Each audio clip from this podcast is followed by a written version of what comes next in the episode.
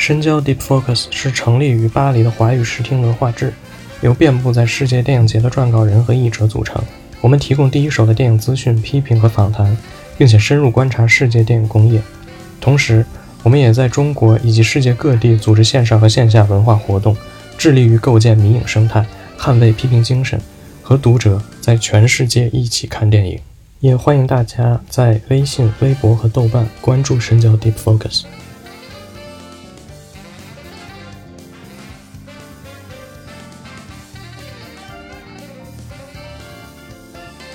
大家好，欢迎大家收听新一期的深交播客，我是主持人元首的秘书。今天我们来跟大家聊一聊一部在日本非常非常火爆、火爆了几十年的一部漫画作品。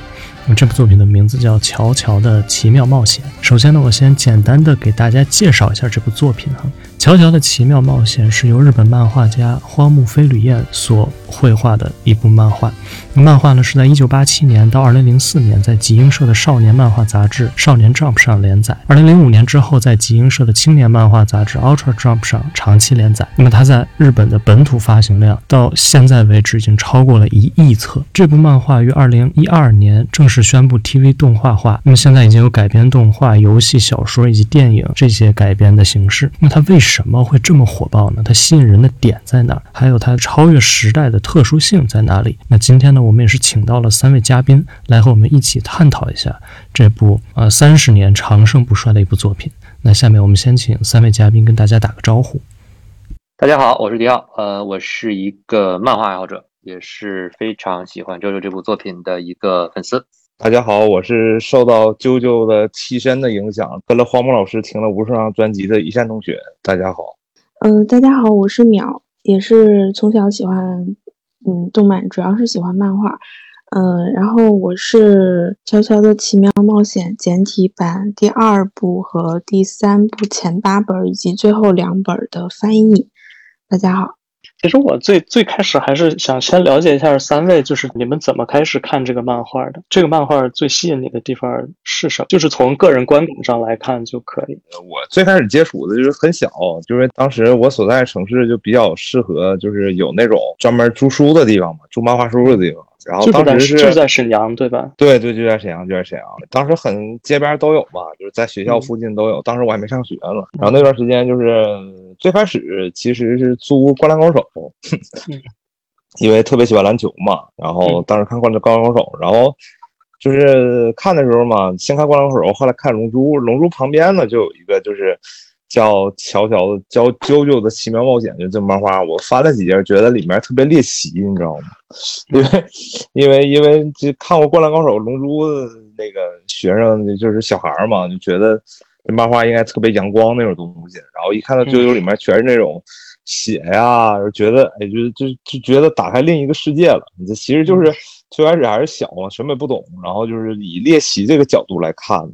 然后后来的话，就是因为这个啾啾是一个比较有意思的地方在哪儿呢？就是它的故事层面是很多样化的。就比如说第一部是比较传统那种英国的，然后在第二部就可能涉及涉及到一些外星生物，比如阿兹特的元素啊，然后第三部就变成埃及公路片了，就是这么一个来回的。切换我觉得特别有意思，特别增长知识，因为那时候小时候嘛，就是什么都想知道，然后就可能就是看第三部的时候就对着地球仪啊，就就就就对他们在哪儿，然后埃及在哪儿，然后就这么一个过程，就觉得觉得这个挺好的。然后吸引我地方其实后面还有就是，比如说那个智斗，因为当时无论是看《灌篮高手》啊，《灌篮高手》不算了，就像《龙珠》啊，像《圣斗士星矢》啊，那基本都是属于那种。发挥主角主观能动性的一个一个感觉，就是说白了，你爆发小宇宙了，你爆发成能量了，基本就能打过对方了，是一种特别直接的，就是专门拼强度的，而不是像现在流行的一些像像现在比较流行的那个主流主流的像少年漫、战斗战斗漫画，那基本都是围绕着智斗，就是最典型的福建一博嘛。所以我觉得九九算是我觉得是开启这个这个少年漫画这个趋势的一个先驱吧。所以我觉得里面的一些很很刺激的内容，就是智斗很刺激。然后包括那个，我看最印象最深的就是第五部里面那个列车那个那个那个章节，就是布加拉迪那块儿，就是列车那段儿，那段就相当于就什么，就是我在从开头看到这个章节结束的时候，我浑身就冒汗，就是浑身出汗，就是觉得这个太刺激了，就是简直就是他其实用了大概是两个单行本，不还一个单行本去把这个章节写出来，但是我相当于我从头到尾大概花了，就觉得自己只是在一瞬间看完。就是特别紧张，就是整个呼看完都是呼吸都是急促的。我觉得这一点其实就是有点说不上来，反正我觉得这点挺吸引我的。就是就是荒木对整个漫画的节奏啊，我觉得控制特别好。这是也是后来知道，小时候什么不懂，小时候觉得很猎奇，基本就是这么一个过程。我我这个也是比较奇妙吧。嗯，本来我在翻译这部漫画之前，对他并不了解，只是听说过。然后之前也有朋友给我推荐过，但是，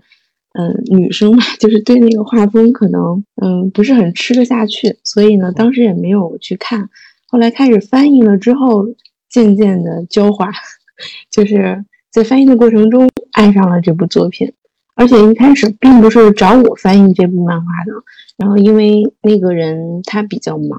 所以他把，嗯，他把我介绍介绍了过去。才接触了这部漫画，也是挺感谢他的。嗯，然后这部漫画，这部漫画主要比较吸引我的地方就是它非常的幽默，虽然有有很多打斗的内容，但是和其他的那些热血漫画不一样。就像刚才那个一山同学说的，它和其他的热血漫画不一样的地方就是不会说，譬如说腰围那种，就是。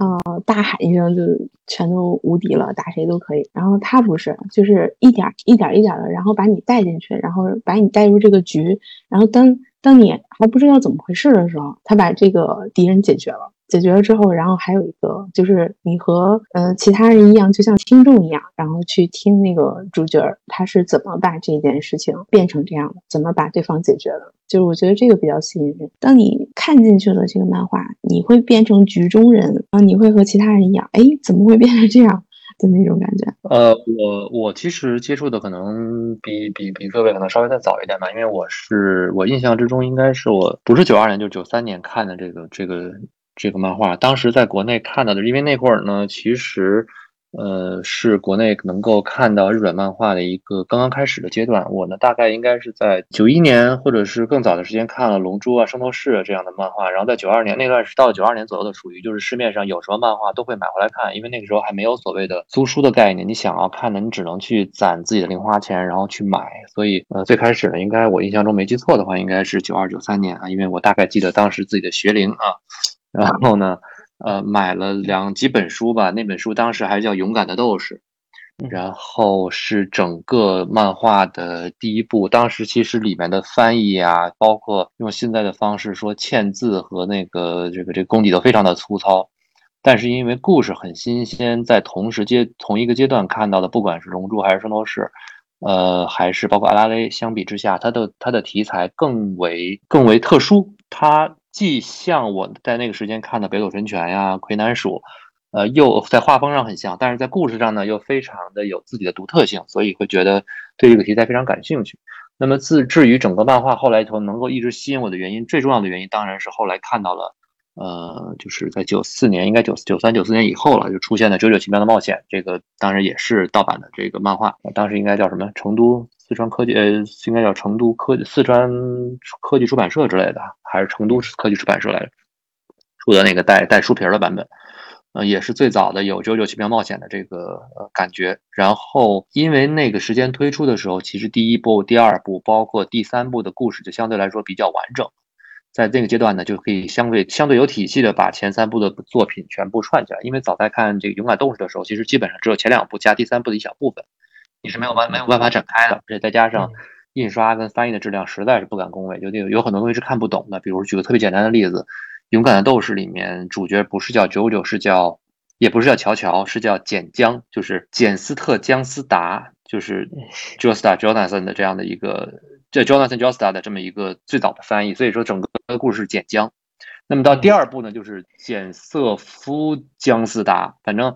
到第三部的时候，因为《空调承太郎》那部，我印象之中就没再看，因为有中文字母，有中文字嘛。其实你会觉得整个故事是很、很、很、很乱的。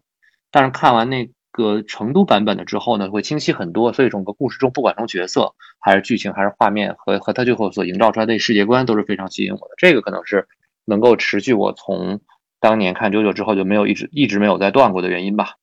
特别想知道刘洋老师在翻译这些书的过程之中的一些，比如说他的一些想法看法。换句话说，他是后接触九九的，我还蛮好奇他在接触，就是苗老师您在接触九九系列在翻译过程之中，这个过程跟我们有什么不同？因为我可能我相对来说比较特殊，就是我真的是几乎是跟着九九的连载系列在看的，也就是说在九九年的时候我看了九九年的故事，两千年看两千年的故事，但是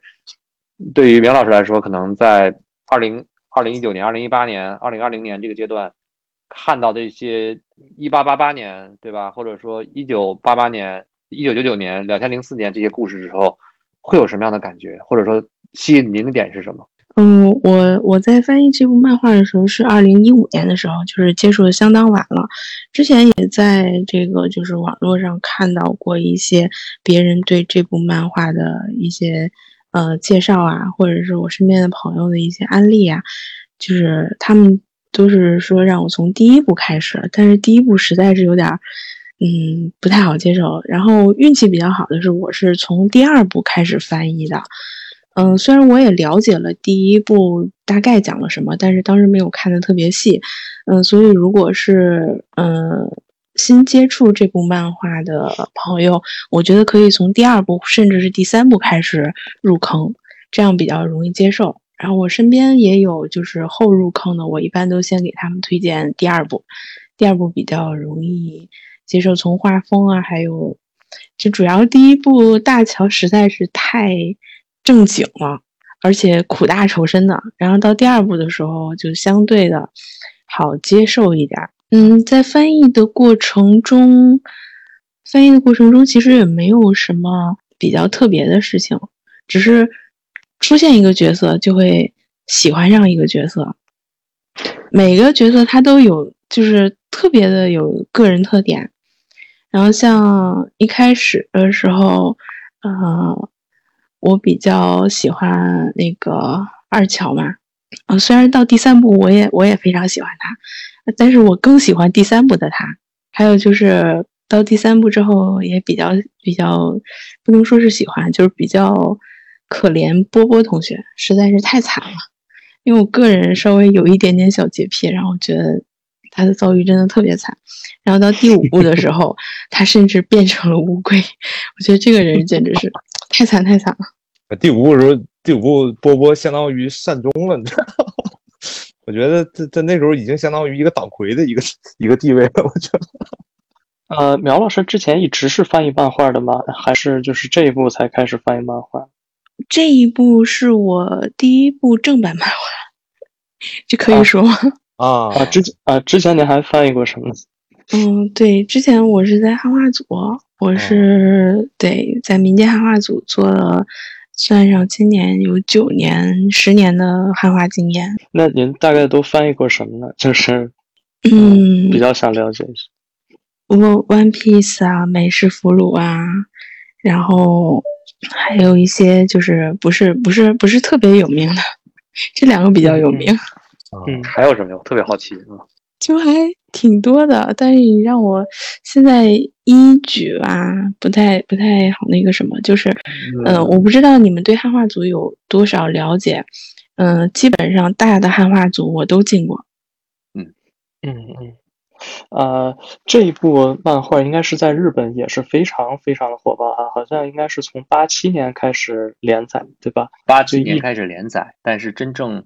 让它变成怎么说呢？就是呃，大家就整个咱们纵观来说，我觉得真正让它变成一个呃。少年 Jump 的一个就怎么说巨人之一，其实是在第三部，没到了第二部都没有特别流行起来吗？呃，并没有特别流行起来，因为这个其实特别容易，你你只要看最近这些年的，不管 Jump 大乱斗啊，还是或一些少年 Jump 的一些标志性人物，每一个系列作品会选择一个人物的时候，你会发现，JoJo 系列产 JoJo 系列的人物永远选的是红桃成太郎。所以就是我比较好奇的就是他。这个在这就是在这个过程之中，他都经历了一些什么？是一个怎样的过程，慢慢火爆起来的？我不知道各位有没有这个了解。我我我倒可以简单就我的了解说一下哈。嗯，好呀。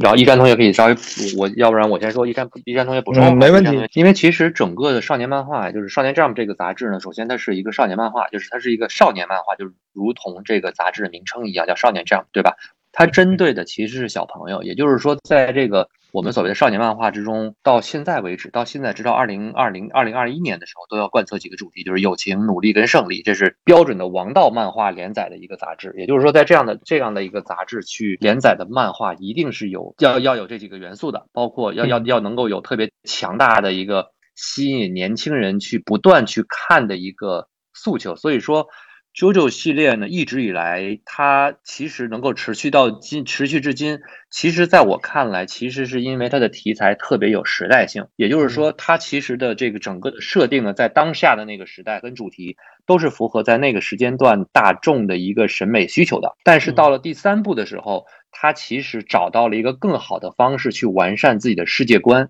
就是把原来的波纹气功转换成了优波纹，也就是我们现在看到的替身能力。那当这个世界观出现之后，那对于当时的观众，包括现在的读者，sorry，当时的读者以及包括现在的读者来看，这个概念都是非常吸引人的。因为这点来说呢，其实是荒木老师自己的一个爱好，他特别喜欢超能力这种感觉，但是呢，他又希望能够用一些相对相对哈，注意这个词，相对科学的手段去印证。不是说那种我有超能力，那么这个超能力的是怎么来的？是这个世界就有超能力？他其实没有用这么浮皮潦草的方式去处理，他用了所谓的波纹气功，然后用优波纹的方式来，呃，架构了这样的一个有替身的一个世界观。所以大众是很容易当接受了，就像我们说接受这个设定之后，一切就变得非常顺理成章。那么在第三部的故事呢，又因为有空调承太郎的这样一个完全王道向。一路向上，一路就是过关斩将 RPG 模式的大富翁模式的这种故事情节吧，又符合当时的那个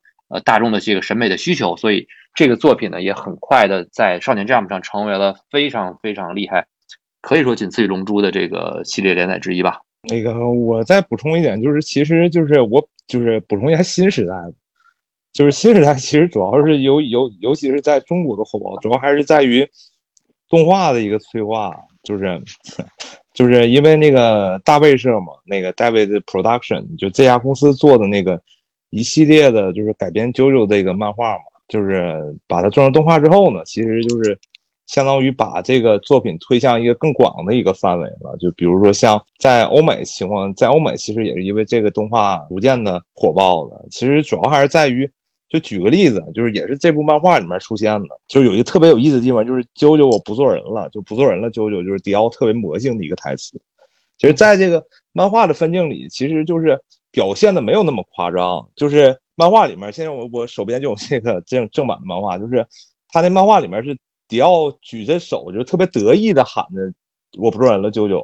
但是呢，在动画里表现出出来的，就是一个特别扭曲的一个一个脸，就是特别夸张表情的一个脸，然后配上子安五人魔性的声音，然后就突然之间就变成一个爆梗，就是其实也是在于这个互联网时代对于梗的一个传播，其实是一个很重要的一个点。啾啾诞生了诞生出来无数的梗，比如说啾啾力啊，比如说像那个我不做人啦，比如说那个是说谎的味道啊之类的，就这种梗其实。是加速了，像在就是因为在互联网的一个催化，动画的催化，就加速了这个这个啾啾的传播，然后大家可能去更加去了解，去去关注这么一个作品。包括现在也有很多人也在等，跟大卫是什么时候能出那个第六部的一个动画，现在所有人都在等这个事情。所以我觉得，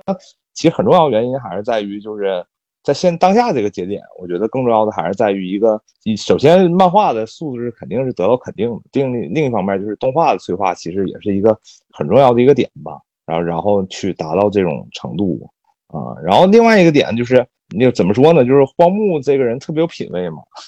就是他跟时代时代结合的特别好，然后包括他跟 GUCCI 啊、跟 LV 啊都有一些相当于这种奢侈品有一些合作，其实也是加速了这个。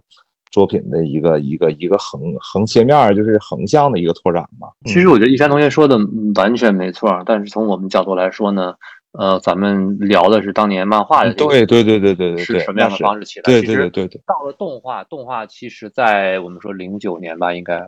对对对对对啊，呃，这咱们就是咱们往前推十年吧。在这个十年之前呢，其实 JoJo 的系列漫画，因为由从零五年开始，JoJo 漫画已经从少年 Jump 上转到了 Ultra Jump 上，也就是说稍微青年一点的漫画。对对对。每一画，那其实对于荒木老师来说呢，他有更多的时间去进行创作。对。在这个阶段之后，其实不管是全球概，从全球角度来说，JoJo 系列的核心的粉丝一直都在，包括你刚才说的那个迪奥说的那个我我再也不做人了，对对对对对对，不做人了，以及包括说谎的味道，在漫画流行期间，这些梗一直都是特别流行的，都是特别流行的。只不过在动画出号出现之后，换句话说，动画其实让。JoJo 这个系列重新重新又活了一次，对对对，他我的他我就我甚至不觉得这是一个延续，我觉得这是一个完全的崭新的一个呃一一次再生。也就是说，在过去的这这个这这几十年间，就是我们从八七年到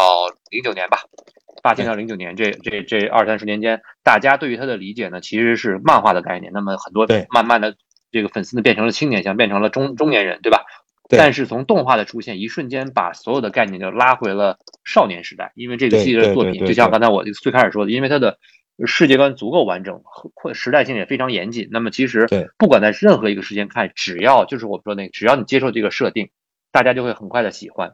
那么从这个角度来说，我觉得动画的成功。呃，在我看来是必然的，但因为在另外一个角度，也是因为整个动画的制作团队都是九九系列的粉丝，他们在对对对用自己一切的方式尝试去还原当年他们在漫画中看到的那种震撼感，所以这部漫画反而是我觉得。呃，用非常棒的还原动画的方式，呃，还原漫画的方式，做出了一部动画，导致让大家全部感受到了这个作品的魅力。这个其实其实有一个，这个其实有一个相对来说的一个不能说是反例，但是有同样的一个最近这两年的一个例子可以举例，就是说，比如说《鬼灭之刃》，《鬼灭之刃》在漫画连载的时候，其实就属于可能在我们说后 One Piece 时代呢一些新生的一些王王道漫画，漫画之中的好评也不错，评价也很高。但是在动画出现之后，其实把整个的呃，就是《鬼灭之刃》的这个影响力扩大到了无法想象的地步。但是恰恰是因为它其实，在漫画在动画化之后呢，在漫画在实现了很多漫画之中根本没有办法实现出来这些效果，让更多的人能够快速的抓到呃《鬼灭》的一些一些好一些一些好的大家觉得好的一些一些内容吧，让更多人喜欢上。但我觉得这点来说呢，JoJo 的动画是。尽可能的在把这些动画制作人以及粉丝的这种想法能够最大程最大程度的实现出来，这也是我觉得这部动画几乎没有任何原创的感原创的部分的一个一个理由。嗯，换句话说，就是只要足够还原漫画，这个时代的人就会像过去那个时代的人一样，也爱上这部作品。这个可能是我感觉最明显的一个例子。啊，所以这个动画跟这个漫画，他们的内容是完全一致的吗？完全一致。那荒木跟这个动画团队之间，他们之间的关系是啥？是说完全交给他们去做呢，还是他在其中也会也会有一些职务，或者也会有一些操作呢？呃，其实如果大家了解日本动画制作流程的话，它其实是一个，比如说整个动画监督在拿了这些东西之后，是要跟作者本人进行沟通的。那么作者本人会根据他看到的，比如人物设定啊，一些推测方式啊，去给一个是是认可还是不认可。其实，在真正的制作过程之中，荒木老师应该是不会参与过多的。嗯，对他只负责选歌，就是在第四部、第五部的 ED 基本都是荒木自己选啊，基本别的基本就没什么太多参与了啊。那比如说像呃色彩之类的呢？因为可能漫画当中也是没有色彩，但是动画里头会有各种各样的色彩。那就是这个东西，他也不会去管吗？有一个小的细节，虽然说我们现在觉得动画已经非常成功了，但首先这个不是 JoJo 系列的第一次的视觉化。对，在很早以前出过 OVA，在后来也出过大量的游戏，包括荒木。这个可能我们后面再会，我可以后面再咱们再详细的说。荒木本人是一个无比热爱用笔绘的人，也就是说他不喜欢用 CG 作画。那么他一直都在不断的去做一些彩。彩色画的稿的一些概念，包括一些颜色的定稿，也就是说，包括在动画呃开播之前，其实因为 JoJo 系列的玩具周边已经出了很多了，很多颜色都是光荒木去指定。那也就是说，这些颜色这些概念，其实动画的这个制作团队，我的理解是，其实他们根本就没有那么多需要去重新去考虑的，他们只需要在原有的世界观之中将这个丰富起来就可以了，相当于就是。呃，充当了一个制作者的一个角色，就是让他动起来。其实 那种感觉，呃，我觉得还是更多的是有，还是有创意的概念，因为终究是要把一些静止的画面变成动作性的画面。而荒木的作品是很多大家公认的难改，原因不在于说荒木的画风有多么的清奇，而在于花荒木对于人物的还有角色的绘画，可能比如说淼啊、一山，你们在看那些东西就能看得出来，荒木有很多我们经常称为“啾啾力”的这样的东西，因为早在可能两千年初的时候，在互联网刚刚兴起的时候，日本我们就能看到很多日本的人，比如有个叫鬼教练的一个日本人，他就会用体操的方式去还原啾啾力。那么大家其实会发现，那样的动作的都是能实现出来的。荒木的那些动作没有超越人体的极限，反而是。最大程度的展现了人体的极限，但是呢，有个特点在于，他的所有动作几乎都是能够在某一个瞬间的一个一个怎么说呢？一个一个一个截图。所以，如何通过动的画面把这些动作串联起来，可能是动画团队最大的一个难点。呃，刚才我们也聊到了很多关于这个原作者，就是这个荒木飞吕彦这个人哈，我不知道大家能不能再稍微的。详细的来讲一讲他到底是个怎样的人，因为我看网上有很多文章，他其实很有趣，而且就是他是一个，就就是大家都觉得他是个吸血鬼，就是好像可能几十年了，就是他的样貌也没有怎么变过。就是一直感觉很年轻，就感觉他是一个很有趣的人。不知道大家对他有没有什么了解？其实就是怎么说呢？因为他最开始不是学那个时装设计的嘛。荒木老师是一个非常有品位的一个人，他从各个方面嘛，其实你能看到荒木在早期创作九九时候的某种挣扎。因为你可以从那个早期他之前做的那个叫《八号来访者》吧，我记得是上一部作品。上一部作品的那个画风其实跟《九九奇妙冒险》第一部其实是有一定差距的。实际上，他他能代表着一个，就相当于他这个过程其实也。因为大家都说的像那个北斗神拳嘛，然后其实这是有一个有一个向市场妥协的一个过程嘛，然后慢慢的就是趟出来之后呢，就是到第三部就彻底爆发之后呢，就其实其实就相当于他开始放飞自我了，就把一些他认为可以传递到的他自己的一些审美啊这些东西去传递给受众。我觉得这个其实是慢慢的一个过程过程，然后他是一个比如说。举个例子，就是他在第四部以后，所有的替身基本都是专辑或者是歌手的名字，这也是帮我引到了一个听摇滚乐的一个一个一个导师的一个一个一个人。然后在第五部最后呢，有一个叫叫那个，就是说布加拉提里面有一个雕塑叫“垂死的奴隶”，达芬奇是达芬奇吧？就迪奥老师，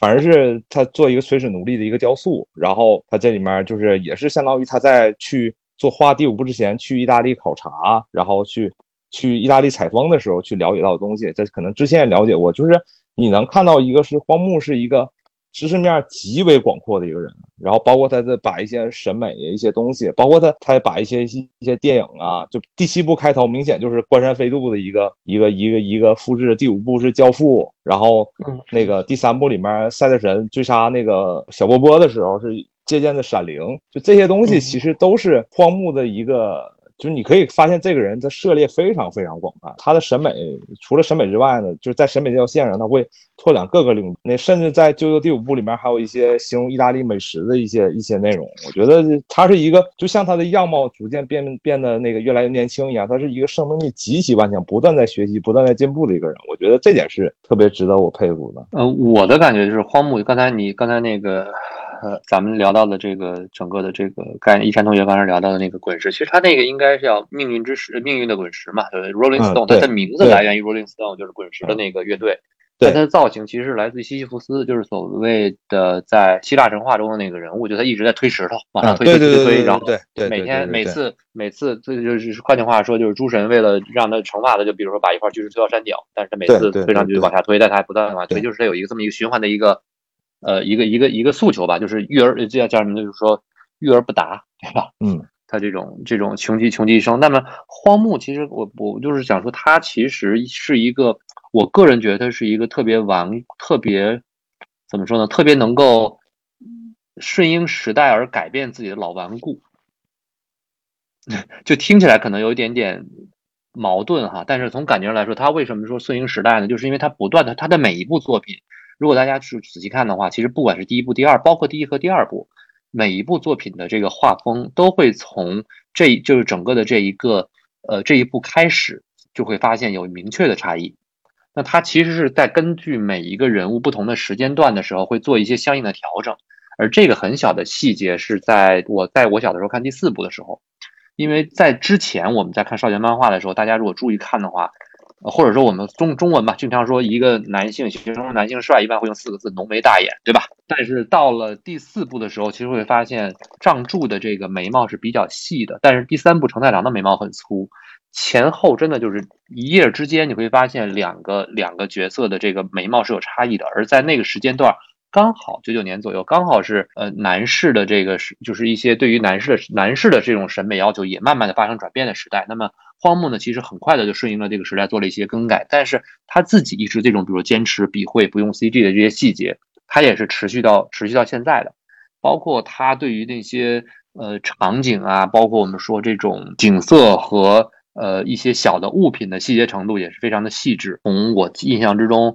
我在零五零六年的时候，当时去意大利，这就是为了所谓的那个时代，当时还没，当时还没有那个词，叫圣地巡礼，就是为了去看一下，重走一下第五部的道路。会发现，用荒木的那套作品去参考的时候，整个的这个路线下来，几乎可以达到完美的契合，你不会有任何的突兀感和不安感，你会觉得他的很多的这个绘画在绘画之中，比如说。我从这一个场景到下一个场景，你感觉他的那个节奏感是用了一天时间，或者 sorry 用用了一个小时的时间，你会发现在实际中你所从这个地方走到那个位置，如果是步行的话，可能也差不多要一个小时。就这种幸福感，当自己重新走过这条路之后，你就会对整个作品之中的可信度达到一个更深的一个信任吧。就是这是我的感觉啊，所以会觉得他可能因为特别喜欢电影，特别喜欢时尚的类型，包括音乐。他会特别喜欢观察，他会非常认真的去观察他生生命中的东每一个东西，然后把它记录下来，这才能在作品之中传达出来，让读者感受到跟他一样的视角。我觉得他确实是观察能力很强的一个人。其实我有点好奇，就是他对于他漫画的调整，就是基于当时的潮流吗？还是说？他甚至能往前再走一步来引领那个时代的那种时尚的那种潮流。其实，首先作者，我有的时候我们自己自己聊天时会说，哎，荒木老师是神。但是，其实从客观来说，任何一个漫画作品都是作者和编辑的共同努力。第一步是这样，第二步是这样，第三步也是这样，一定是编辑不断的在跟荒木老师沟通，然后要跟编辑部去沟通，然后什么样的这样的环节是更能够适合在当下去顺应时代的。但是发展到一定时间之后，比如说荒木老师地位和他的作品的影响力已经足够大，或者是已经慢慢的转化成另外一个方向的时候，可能整个编辑团队也会根据他的情况为他做一个新的调整。比如说，在二零零四年的第六部结束之后，其实少年 Jump 的在就是 JoJo 系列在少年 Jump 的连载就已经结束了。而从二零零五年开始，就是从我们的第七部就是呃 s e e b o r o n 就是。彪马野狼，或者是叫直译的铁球跑，这这第七部的时候就已经转到了 Auto Jump，就是说是更加青年一点的漫画。那么这个应应该感觉出来，也是荒木老师自己不再想去做特别少年向的王道漫画，而转向一些更他更偏执于更追求的一个路线。那么第六部其实几乎来说可以说它是在第六部之中的这个转折吧，因为第六部。其实很多人对于这个结局的这个呃这个呃感觉，也是一个他试图把自己的作品从少年漫画转向稍微年龄再高一点的这个这个漫画的这么一个一个一个尝试吧，应该。那现在他追求的是一个怎样的路线呢？就是自从他从少年 Jump 出来之后，呃，首先从连载不一样，首先过去的少年漫画连载一般来说是十六页，或者是最多最多有时候可能三十页。这么这么一一章节，那么在少年漫画连载中，最重要的一点在于每一个章节的连载都需要有起承转合，对吧？因为是周刊，你每周只能看到一话，就像我们现在追剧一样，你每一周如果看到的不是一个起小的起承转合的话，对于读者来说是无法接受的。而到了 Auto Jump 呢，它是月刊，首先它有大概五十二页，或者说更多一点，或者说七五十页左右的一个篇幅。那在五十页左右呢，对于一个作者把控他的这个一个固定范围内的起承转合是相对来说可控的。如果是十六页之内左右去做一个起承转合，对于是对于一个漫画的作者来说，就必须这个东西是一个非常快节奏，就像 One Piece，就像火影，就像鬼灭这样。那么这样的话，他的创作的思路和概念肯定会受到相当影响。而当他有一个足够大的篇幅去尝试去做的时候，那么我们看到就不是一个我们拿。文文学来举，或者说拿电影来举例，你在做的不再是一个短片，而是你在做一个一小时的一个短电影。在这个阶段的时候，对于作者的可控性、掌控性，包括整个的故事未来的走向跟发展，都是有很大的一个空间的。而且一个月一次，很多人是要看完这个之后，他这一个月都没得看了，他会循环再看。那么他作者对于作者来说，他就有更多的空间，在他想做的作品之中呢，加入更多自己的一些呃，我们说哲个人哲学呀，一些他可以弄一些稍微我们说烧脑或者说需要去引人去思考的一些内容在里面。这个少年 Jump 它会有一个就是腰斩的机制嘛？就是我看好像是连续三期。他在最后一名，这个这个漫画就会被腰斩掉。那相当于，如果按照您刚才说的，就是周刊的话，那它其实就是三周之内就有可，就是有可能就会被腰斩掉。其实是这样子的呀。那我们举个例子，在八四，应该我印象中没记错的话，应该是八四年还是八五年？呃，八四年可能是八四年的那个《八欧来访者》，就是刚才一山老师说的那个《八欧来访者》。《八欧来访者》就是一个典型的被腰斩的腰斩的漫画。嗯。对，嗯，他就是因为每一步都在打一个怪物，打一个怪物，打一个怪物。呃，sorry，sorry，不是那个八欧，八欧是一个例子。然后魔少年 BT 八三年的第一部作品，嗯，这个是这个最明显的例子。八欧其实八欧的问题可能不在于不在于刚才说排名的问题，八欧的可能更多的问题在于世界观。但是魔少年 BT 是典型的，因为连续几期受到了大家的这个。呃，差评，然后要求在几期内腰斩。B T 魔少年 B T 的出场呢，就是大家一出来就出一个什么少年特别神神秘啊，然后以邪制邪，就是我是一个好人，但是我要用稍微，我虽然是一个正义的角色，但我要一个稍微歪门邪道一点方式去打败邪恶，对吧？那么因为在那个时代，其实这样的题材是 OK 的，因为在八十年代初的时候，那种变态杀手啊，或者一些呃那种反社会人士是很多的。其实，在那个时代，大家看这样的漫画题材是不会觉得特别有。不好的感觉的，尤其在那个时代，同相距北美一种以暴制暴的超能力的超级超级英雄也很多。那么其实这种莫名其妙的就只是为了打反派而打反派的主角是合理的。但问题在于，它每一荒的故事呢都是类似的情况，对于消对于观众来说呢，其实读者来说呢，其实是会很烦的。于是呢，在编辑的要求之下呢，荒木老师就把这个作品腰斩了。那么他但是好玩的点在于，他在结局的时候，因为之前就是几乎是怎么说呢，智商的碾压，就是。主主角打反派是智商的碾压，但是荒木是为了结局引入了一个 boss，那个 boss 呢跟他一样高智商，所以他的结局部分是一个高智商跟高智商的对对决 PK，反而让大众觉得，哎，你怎么怎么把他腰斩了？明明这么好看，就是到了结局。换句话说，用脚投票的观众决定了他被腰斩，同时呢，大众又因为看到了这些结局的这个为了结局而结局的这个故事而感觉到了惋惜。当然。这个也是荒木找到的一个理由，就是他发现其实大家喜欢的是什么？大家喜欢的是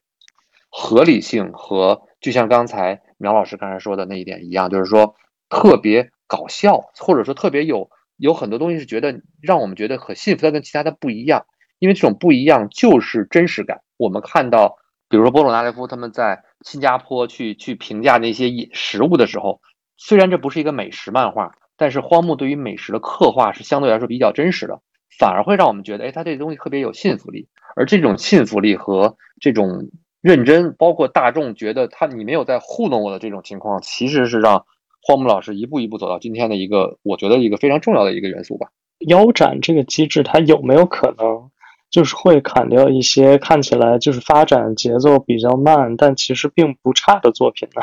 可以啊，可是问题在于。如果发展作品不错又比较慢，为什么要在少年 Jump 上连载呢？对，嗯，我不知道您您能理解我的意思吗？就是换句话说，我明白这个方法可能有一定的问题，对吧？但是它可以不是它的唯一标准。但是对于少年 Jump 这个杂志本身来说是合理的，因为你不合适的题材，你可以去他其他的 Jump，甚至你可以去讲谈社、去白泉社，对吧？你可以去小学去小学馆的其他杂志。就是换句话说。我们看到的很多作品，比如说像巨人或者像一些作品，对吧？为什么会有些会出现一些变化？其实都都与这个相关。我觉得没有问题。所以就是其他杂志，他们可能也会有其他不一样的机制存在，对吧？因为有的杂志是更喜欢这样的题材，有的有的有的杂志呢，可能是更希望它是一个快节奏。因为少年战部为什么让大家会关注？是因为它确实是销量非常大的一本。青少年、少年的这个杂志夸张到什么程度？在日本的那个时间段的时候，是说大家是在地铁里面，你随便就能看到人在看《少年战》，对吧？嗯嗯呃，其实《Jump 本身就是就是追求短平快的啊，因为《壮本身就是追追求一种就是类似于短平快那种内容内容。然后，如果中间有一点差池的话，可能会影响到一些作品走向。比如《圣斗星矢》，其实就是在于在当时在那个冥王城里，三个三个黄金圣斗士被打爆了，然后就是人气一下就一落千丈，然后逐渐没落，就当时就是有腰斩的一些呼声了。我觉得这个其实是在于就是怎么说呢，就是它其实有一方面好，就是在于它可以提升那个作品的更新速速度啊，然后能够让作者能够更快的找到找到那个读者的节奏。另一方面还是在于就是因为它本身就是一个短平快的一个周刊嘛，所以说可能会就是一话可能出现问题之后呢，可能会有一些很很大的连锁反应。所以说这个其实三话定论这个事儿吧，就是怎么说呢？你说严格吧，它其实挺严格的，但是正是因为这个腰斩的机制呢，是把那个《少年传》吧》捧到了日本第一少年漫画杂志连杂志的一个地位。但你说又不好呢，其实也是也是怎么说呢？也是让一些作品去得到了就是受损受损吧，就是类似于像后期的，就是最近的《死神》呐 这种作品。但是我更倾向于，因为这个杂志本身的调性就是这样，所以说更多还是希望它这个无论从商业角度来说，还是创作角度来说，都是希望能能够有很大的一个更新的一个一个状态。所以我觉得这个对腰斩机来说，对于 Jump 来说，现在整体上还是一个比较良性的一个一个状态吧。我是这么理解的。嗯，我觉得这样，少年 Jump 首先，少年 Jump 这本杂志它就是为了少年，对流行王道对这种诞生的一个杂志。换句话说，在那里面连载的概念。就是需要有一种这种王道题材的概念，这也是为什么现在在 One Piece 之后，其实我们在这么多年来已经很难看到一个更强大的王道题材的漫画能够超越 One Piece，就是因为 One Piece 应该几乎能把能写的东西都写了，而且很多人觉得我超越不了 One Piece 的话，我就不再去画类似的题材了，这可能也是目前少年 Jump 会面临的一个一个问题吧。对，未来可能就是这种超长篇可能会慢慢的少了起来，更多的像像像毁灭之刃呐。像《电锯人》呐这种见好就收这种作品，可能会慢慢的多起来，就是因为这个他没法把握这个整个时代的节奏，他这这个作品就是围绕这个时代去产生的，所以说你让像像《One Piece》这种能直接连载十多年这种作品，我觉得未来可能会相对来说会少一点，因为现在二十二十四年，对，因为现在本身我们节奏就更快了，就像短视频的流行啊，像互联网的催发呀，其实大家对这个一件事物的一个关注度。其实是慢慢在衰减的，像 One Piece，而且不了长内容。对，而且像 One Piece 现在到和之国这个部分，其实也是更多是像吸引一些青年人，因为 One Piece 也是现在这段时间也得到了受到了一些像日本读者呀、中国读者的一些质疑，其实也是因为这些原因吧。包括 One Piece 其实最受到挑战的一个过程，就是因为就是当时司法岛那块儿，就所有人都在识别，就是整个海贼团都在识别那段时间。Jump 应该是年的年的顺位是被火影忍者超过了，就那段时间应该是算 One Piece 一个第五，然后其实也是相当于在挑战观众的情绪，也能也能看到这个观众对这个作品的一个直观反应啊，我觉得这个其实是挺矛盾的，其实能理解每个作者，我觉得顺着你这个说，就是很多每个作者其实都在都都是不甘心于让自己的作品一直变得特别王道像，希望能够挑战一些读者的这个编辑的。但是绝大多数的读者，呃，绝大多数的作者都会遇到挑战读者，然后自己失败的这个 对 这个理由，是这样。包括用包括荒木，荒木其实在第五部的时候，我总说第五部，我比较喜欢第五部，就是第五部里面就是福葛最开始的设定是反派，他是迪亚波罗的人。然后慢慢就是被编辑劝过来说，你这个东西太挑战那个读者，其实也是受到这个腰斩制度的一个一个一个机制的一个反噬吧。所以说，就是最后也荒木也最后也妥协了，就福葛就大概就退场了，就结束了，他离开了。然后后面可能会写一些小说之类的，然后去写福葛的故事。但是在整个中段开始，就是布加拉迪那什么了以后，他基本福葛基本就是半退场，就属于退场这个状态。这其实也是一个。相当于编辑给给荒木设定一个坎儿吧，我觉得这也是一个一个一个内容。说回 JoJo 系列的话，第一部是特别典型的例子，因为呃，这种少年漫画的一个特点呢是必须要永远向上，也就是说你必须要一直不断的变强，不管是用什么样的方式。呃，第三部做的很聪明，我觉得后期咱们可以后面再说。但是第一部的方式是因为首先。它承载了整个系列作品的起初。那么一出场的时候，你要先介绍九九是谁。然后呢，我们看到的是一个贵族的一个孩子，然后呢，受了良好良好的教育，生活又幸福，但是仅很快就会在遇到反派迪奥之后呢，首先自己的爱犬被烧了，对，然后自己的女朋友被人欺负了，嗯，父亲被人弄死了，然后这个家也破了。换句话说，在我们看漫画，很多人会觉得，第一部其实没多少，只有四本半，大概五本不到的这个空间。但是其实，在漫画连载之中，它连续连续持续了几周都是这样的一个情况。那么大家投票都是非常不好的，所以整个很多人直到今天二零二一年，很多人觉得第一部并没有那么好的原因，也是因为这种一出场，先是他每他先是定了一个高点，然后把很快把这人拉到了一个负线上，就是说他本来是一个保证一个呃健康积极向上的状态，但是因为反派的出现，把这个人拉到了人生的低谷。而拉到人生低谷这件事情是很多看漫画的人并不太愿意接受的，因此读者会产生一些反反感。后续再重新起来了之后呢，呃，当然因为很非常棒的设定啊，非常有趣的这个内容，让整个的这个呃作品的提升也变了一个呃不太一样的感觉。再加上第一部是几乎可以几乎可以说是唯一让主角死在这一步的这么这么就是死死在自己做主角的这一步的一个 一个作品。对，那么这种方法呢，让第一部的作品呢，其实呃没有像其他同类让自己角色不向上的这种方式变得那么惨。相反呢，它反而让大家只是觉得可能有点没意思，但是没有人会觉得这个这个这个作品是失败的。荒木飞吕彦他这个人，或者是他的作品，呃，就是就是这一部作品《乔乔的奇妙冒险》，在这个日本漫画的这个历史上。处在一个什么样的地位上？这个也是迪奥老师做补充嘛？我觉得更重要的还是在于它影响了一些少年漫画的，尤其战斗向的漫画的一个走向。第二部就尤其是第二部就开始用计谋了嘛，就是大家不再拼主观能动性了，不再拼谁能喊了，就慢慢的变成了一个后来影响了一大票人，包括整个现在少年漫画主流的，包括现在比较流行的像《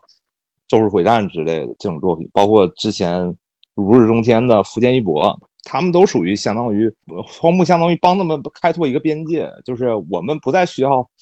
喊了，我们不再需要说你已经死了，就这种这种话，我们不需要爆发吧小宇宙这种话，大家完全在拼脑子，因为没有一个能力是弱的，只是看你会不会用它。所以说，我觉得未来其实就是相当于荒木，就是就这个相当于对创作角度而言，他是帮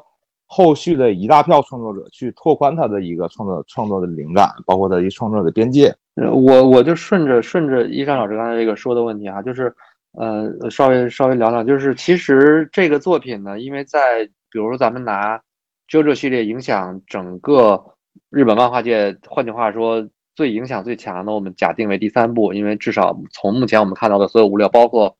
Clam 女团、Clam 女团他们的作品，经常会致敬第三部，会用第三部做工人是。是一个一个意思，就是换句话，第三部是在绝大多数喜欢周六的人之中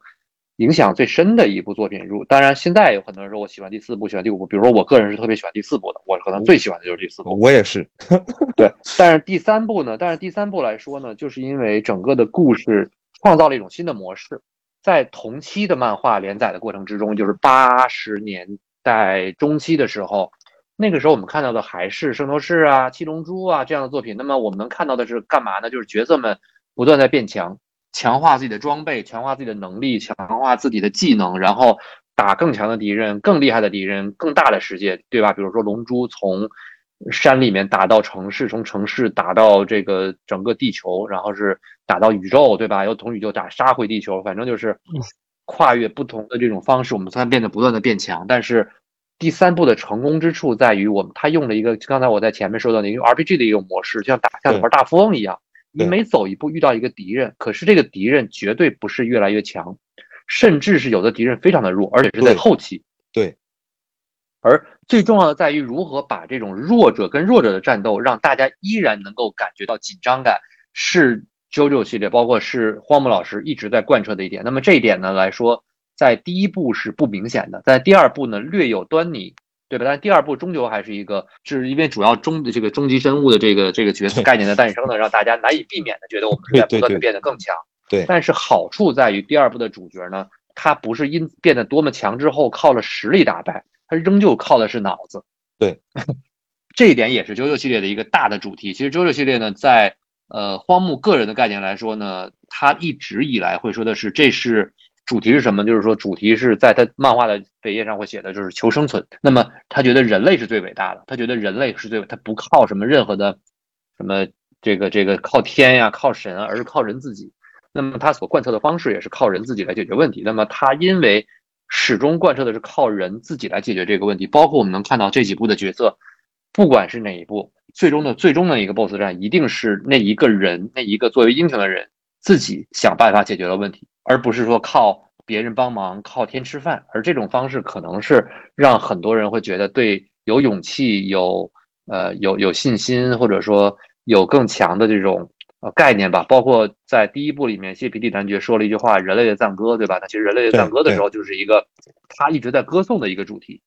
当然，这个主题在后来随着荒木老师在画作品的时候越来越强化。但是，其实很多关键他想表达的词都在第一部该说的都说完了。呃，其实，在所谓的日本漫画历史上地位，还有一个概念可以参考啊，就是在我印象中，一六年我去日本的时候呢，当时看了，因为之前在法国有那展我没有去成。一六年呢，我看了一在森美术馆看了一个展，叫卢浮 Number Nine，就是卢浮宫的第九艺术。其实里面总共引入了十六位漫画家。嗯，包括马克安安马克安托万马修啊，然后谷口之狼啊，松本大洋啊，包括斯田克也这样的大师，同时还有荒木飞吕彦。那么他当时展出那部作品呢，就是呃岸边露伴在卢浮。嗯，对。那其实他其实把自己定位在，他把自己定位成了一个漫画家，但是可能从日本漫画史的历史来说呢，呃，荒木老师已经变成了日本漫画的代言人之一。而且一定是品味品格很高的那种代言人，就是日本漫画有很多种不同方式的代言人。我举个例子，比如说日本有一种叫国宝国宝级的漫画家，那这个漫画家可能像手冢治虫啦，对吧？像藤子不二雄啊。那么活在现世的一个国宝级漫画家呢，其实是高桥阳一。嗯，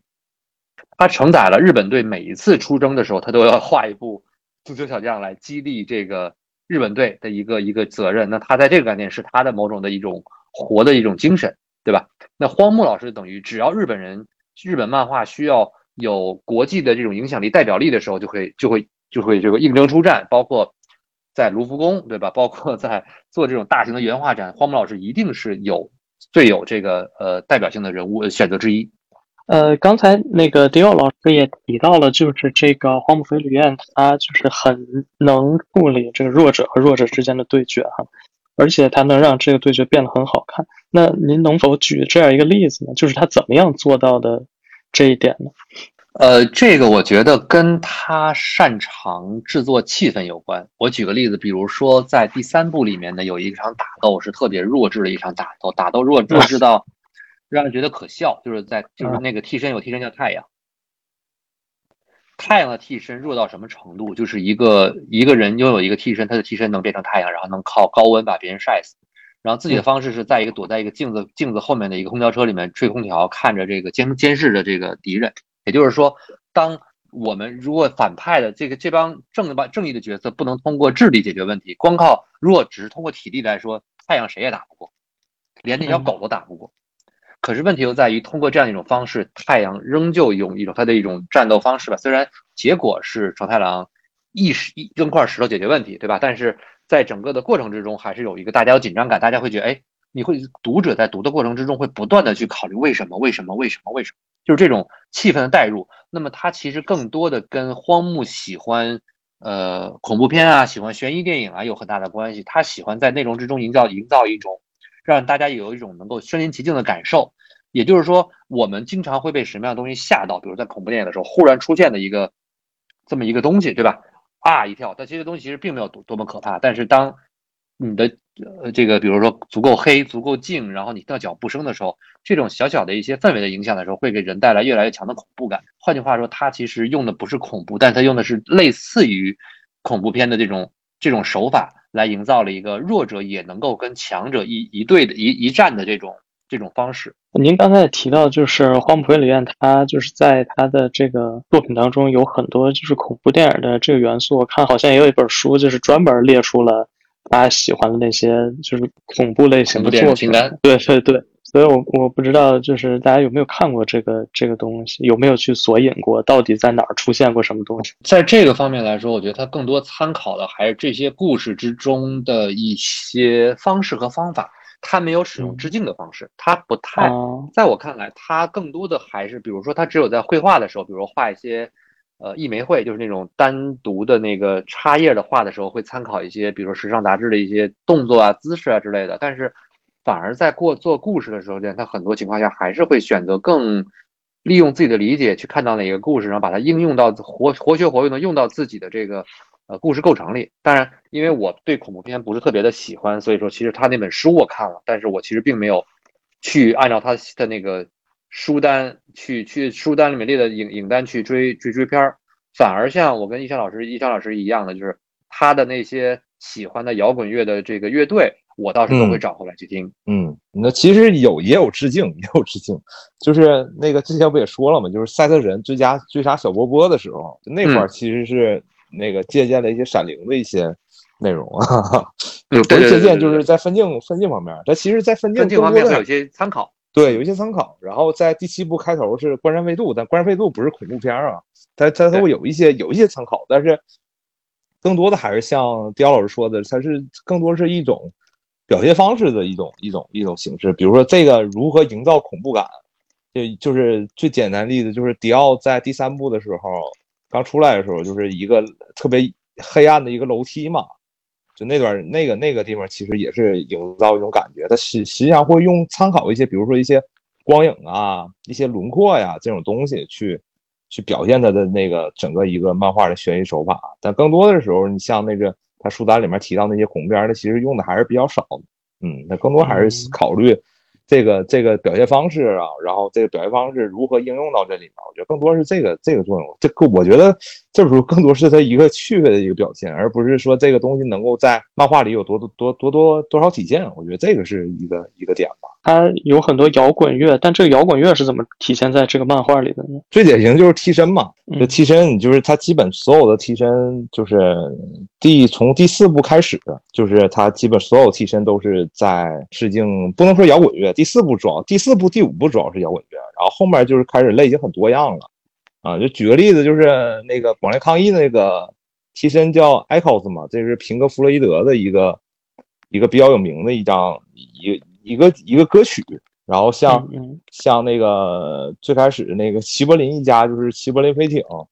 然后像那个那个第四部第四部主角的造型就是模仿的是 Prince，就是也是一个比较比较在欧美比较有名的一个歌手。然后后来的话，像 King Crimson 就是第五部绯红之王那个替身 King Crimson 也是那个摇滚嘛。然后后面像但是后面。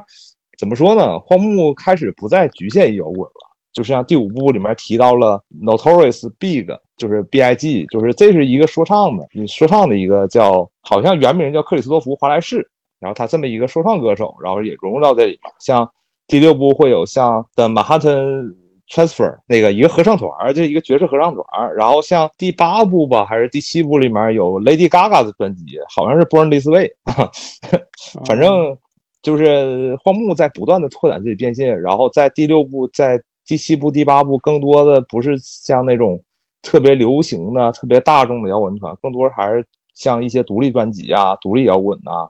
这种这种作品去去体现出来，也能感觉到荒木在在听歌自己在不断的拓展自己的一个一个一个空间吧。啊，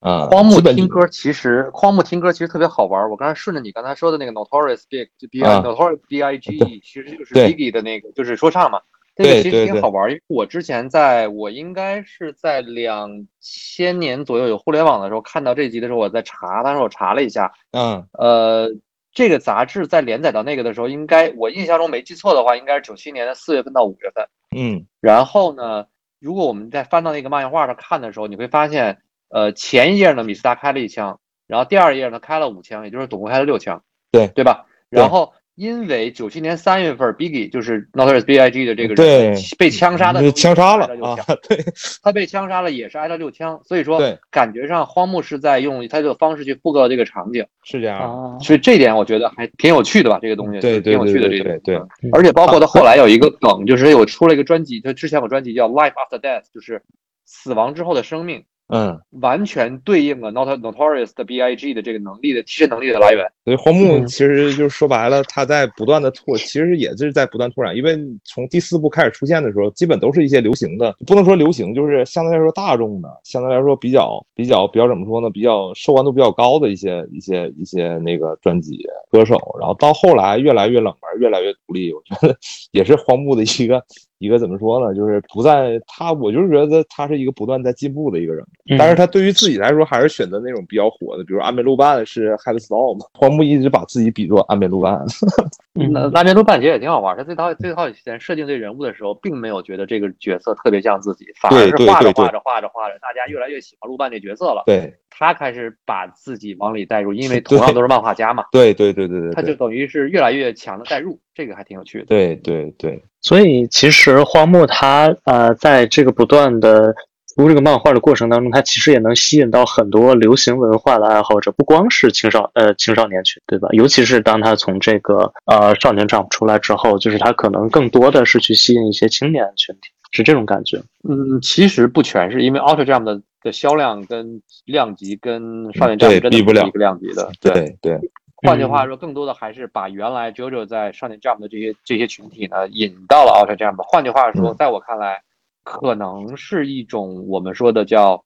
沉淀和引流，就是当我们的用户已经不想看其他的少年漫画，他们只想看 JoJo，那么他们不买少年 Jump 怎么办呢？他们会等你出了单行本再买，但是销量会影响。那我直接做一个 Ultra Jump。我们认为这群人都是青年人用户了，就他们这帮人，比如就像电影爱好者一样，喜欢文艺片了。对那我们是不是把它放到艺把把它放到艺术院线？那这样的话，后续也许他除了在看那个之外，还能看点别的。我刚才看了一下嗯苗老师这个作品，还真是我我我这个这个题材蛮好的，我准备看一下安田嘉诚的这个作品。哦，对对对，那个特别好看。我是因为我特别喜欢看漫画，我是我我是那种从就是我真的是从八十年代末期开始漫画看看漫画到现在，漫画是我所有爱好之中一直没有断过，我会一直的看。当然，随着自己的年龄增长呢，我在看少年漫画和少年漫画的时候会挑，只会像比如说鬼灭这样就会，就是就这这个类似于像鬼灭这种都属于我漫画看了，但是我真的是没不喜欢。但是动画出现之后呢，又又会会很好奇为什么会很受欢迎，就会把动画看，看完之后会反会会考虑会去计算。换句话说，现在对我来说看少年漫画呢，已经变成了一种了解怎么说呢，叫叫调研。我本人反而可能会更多喜欢偏青年一点，或者偏一些异题材，反而或者少女漫画，我现在看的越来越多，因为少女漫画的构建的题材真的是非常非常的细腻，对它不需要在做，它不需要在作画跟画面上有极强的造诣，但是在内容、人物、角色的这些刻画上的这个东西，这的功底是非常非常强的。可能这我觉得跟女性比男性更更敏感、更细腻有有很大的关系。我比较好奇，比较好奇，迪奥怎迪奥老师怎么看《电锯人》？电锯人跟不，电锯人对我来说跟这个呃鬼灭没有本质上的区别，但是区别在于，他藤藤藤本树是吧？是叫啊，对对对。对，他其实是自己想画这个作品，但是无暇忽视情不想画这个鬼灭，鬼灭是一个由编辑主导的作品，而不是由作作者主导的，对对对对对，这个是有本质区别的。换句我觉得话说，一个嗯制片人指导，一个制片人指导，一个是导演指导，这是从电影角度来说去分析这两部作品啊。对，我觉得《电锯人最》最好的一点就是它有作者性在里面，我觉得这作者性特别强。嗯，对我，觉得算是一个开了一给少年漫画开了一个好头吧，因为很多的项目都是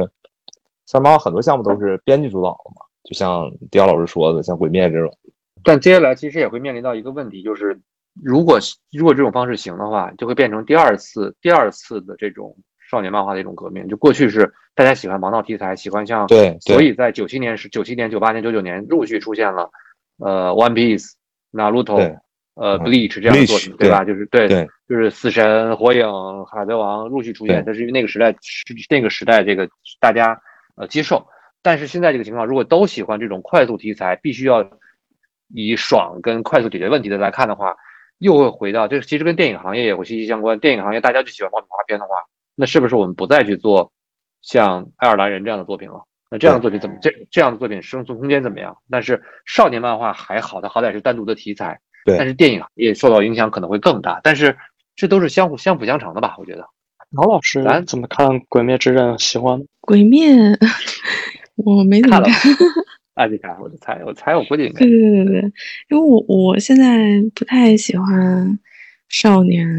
少年向。的，嗯，对对，然后我现在可能青年看的多一些啊。推荐推荐两个漫画，一个那个《夏日重现》，应该是挺早的一个漫画了，但是最近快完结了，可以补起来。还有还有一个是那个《骑乘之王》，特别搞笑。哦，你们可以看一下我看了，我《骑乘之王》我看了，但我我推荐一个片子《葬送者》葬葬送者护利莲，哇，那个我知道，刚被买了嘛。真的特别特别特别的棒。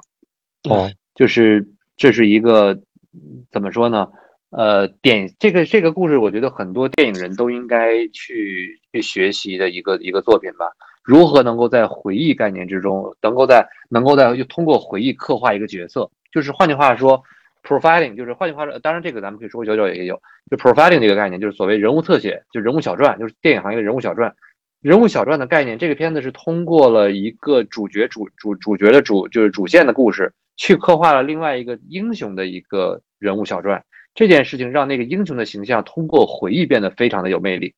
非常的细腻。当然，我觉得最近几年还是我可能最近几年我都比较喜欢看女性作作作作者的这个作品，我觉得、嗯可能男性作品看多了有点儿千篇一律，女性作者还是挺挺挺挺好看的。嗯我我想问苗老师个问题啊，就是苗老师比较喜欢这种青年题材的漫画，也比较应该少女漫画应该也会比较喜欢，对吗？少女漫画吗？就是会喜欢看吗？就是会看吗？嗯，少女漫画我大概高中毕业的时候就不看了。就不再看了是吧？那从您的角度来说，你看《九九》系列来说，让你因为你你刚刚才一开始提到了，你觉得特别喜欢整个作品之中的这些，你觉得人物很搞笑，包括很细致。那从你角度来看，比如说这些角色，你对这个角色产产生呃情感的这种寄托也好，情感的这种投射也好，你觉得就能举几个人物？你比如来源于什么吗？不管是主角、配角、反派都可以。这么说的话，那我还是要说回波波同学。嗯，他这个人一开一开始刚刚登场的时候，就给人一种嗯、很冷酷的那种感觉，就是脑袋上还有肉芽的时候，然后我就觉得哇，这这个人看着好讨厌呀、但是当他把肉芽摘除之后，我就觉得变得特别二，也不是说特别特别的二，但是整个人很很随和。但是在这个荒木的作品中，人物的性格的变化是在一瞬间的。他在遇到那个和自己妹妹仇人有关的事情的时候，就会突然变成一个特别男人的那么一个人，就是非常有嗯法国人的那种浪漫和特呃，就是特有的那种品质。还有就是吉良吉影这个人，我觉得他的个人魅力特别的大。为什么？因为这个人在我看来特别的拧巴。我我特别喜欢漫画里面那个这个这个人特别拧巴的那种 那种设定。他上来介绍就说我想做一个很普通很平凡的人，但是他的长相就注定了他的人生不会平凡。然后接下来呢，就是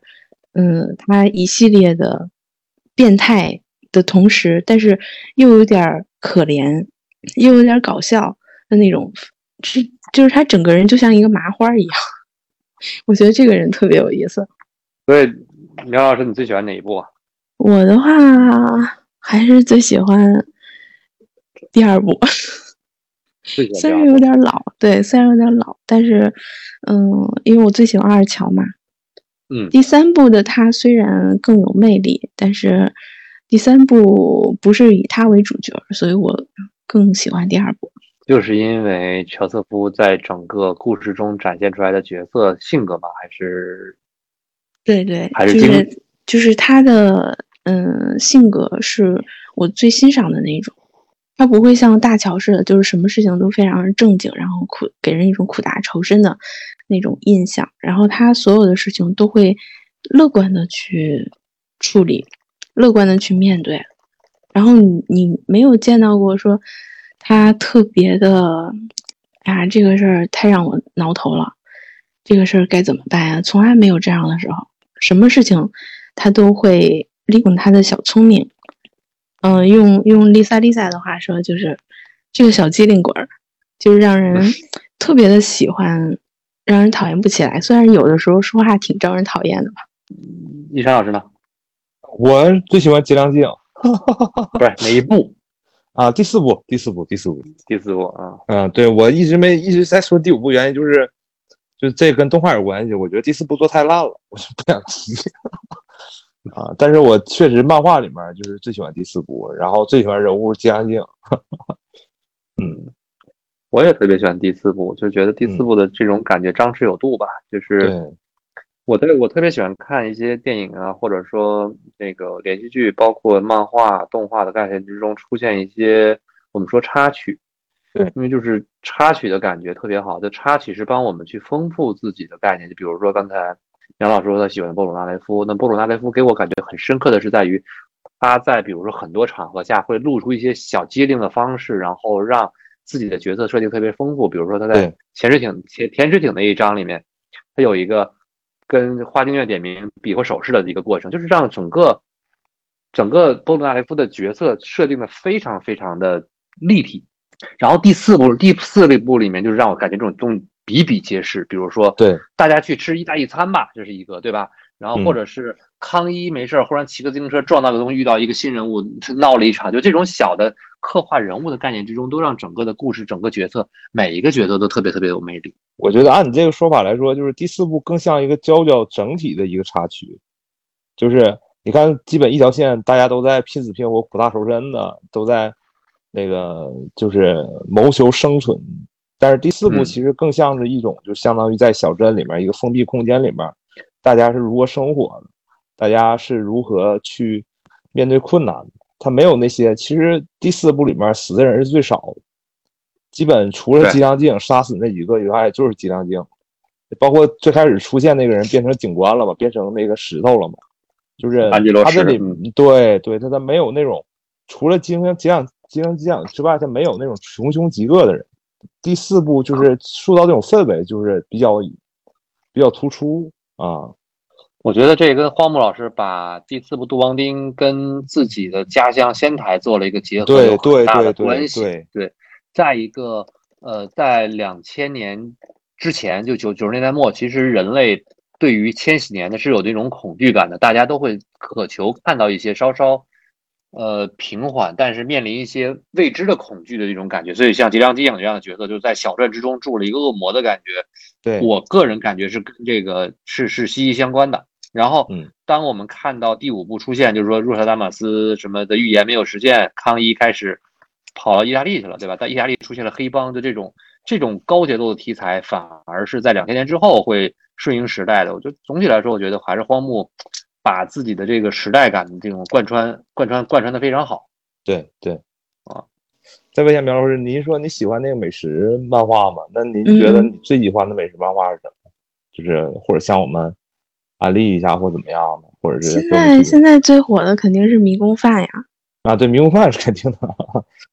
迷宫饭，我之前看的时候觉得很好看，但我没想到一下子火了起来，是因为是因为有有正版引进的原因吗？一个是这个原因吧，还有就是，嗯，老实说，现在正经的美食漫不多，嗯，这倒是。就是还有啊有一段时间就觉得还挺荒漠的，包括我之前翻译的一个漫画，它它名字就叫什么什么饭，但是呢，它并没有在说饭的事儿，基本上都在说一些乱七八糟的，就好像一个融合怪一样，把所有的东西全都装进去，然后打着美食的幌子。我觉得这个黄金神威呢跟 黄金神威算美食漫画吗？在在在巧巧不是在那个苗老师眼里，嗯，算吧。算搞笑更多一点儿吧。我觉得可能与现在的漫画创作，大家的换句话说，现在的创作的漫画创作者其实除了像九井亮子啊，或者说像就是这个这个石黑正树这样的老师之外，这样这样作者之外，很难见到大家会能够把故事编好，这件事情太难了。编故事这件事情，现在对于现在的这个人来说，特别的这个特别的特别的艰难。对现在没看到的作品，然后很多现在看到的主流漫画呢，就是特别我比如说主流那种大家特别流行的东西，很多都更像是，嗯，同人作品，就是短平快，然后快速快速进入的一个设定，用一个大的一个世界观设定，对吧？比如说一个城市支持打游戏，那我在游戏进入游戏世界会怎么样？用这样的方式来推进一个故事，其实很容易带来。嗯，不过最近有一部叫《我立于百万生命之上》，这部的话就比较写实，就感觉。嗯，里面的一些设计，然后还有，呃，人物的人人物刻画的虽然不怎么样，但是，但是它整个故事就是比较现实，不会像其他的一些穿越到游戏里面的那些，呃，比如有有金手指啊，或者是，嗯，上来就很厉害啊那种，不是，他是，确实是一步一步的在走这个升级的路。这个还挺有意思的，然后里面也有一些，嗯，智斗的设计，但是动画做的实在不怎么样，而且找的那个作画的老师，以前好像出过一个很有名的漫画，但是在这部的作画里面，他每个人都长得差不多，感觉都用的是一张脸。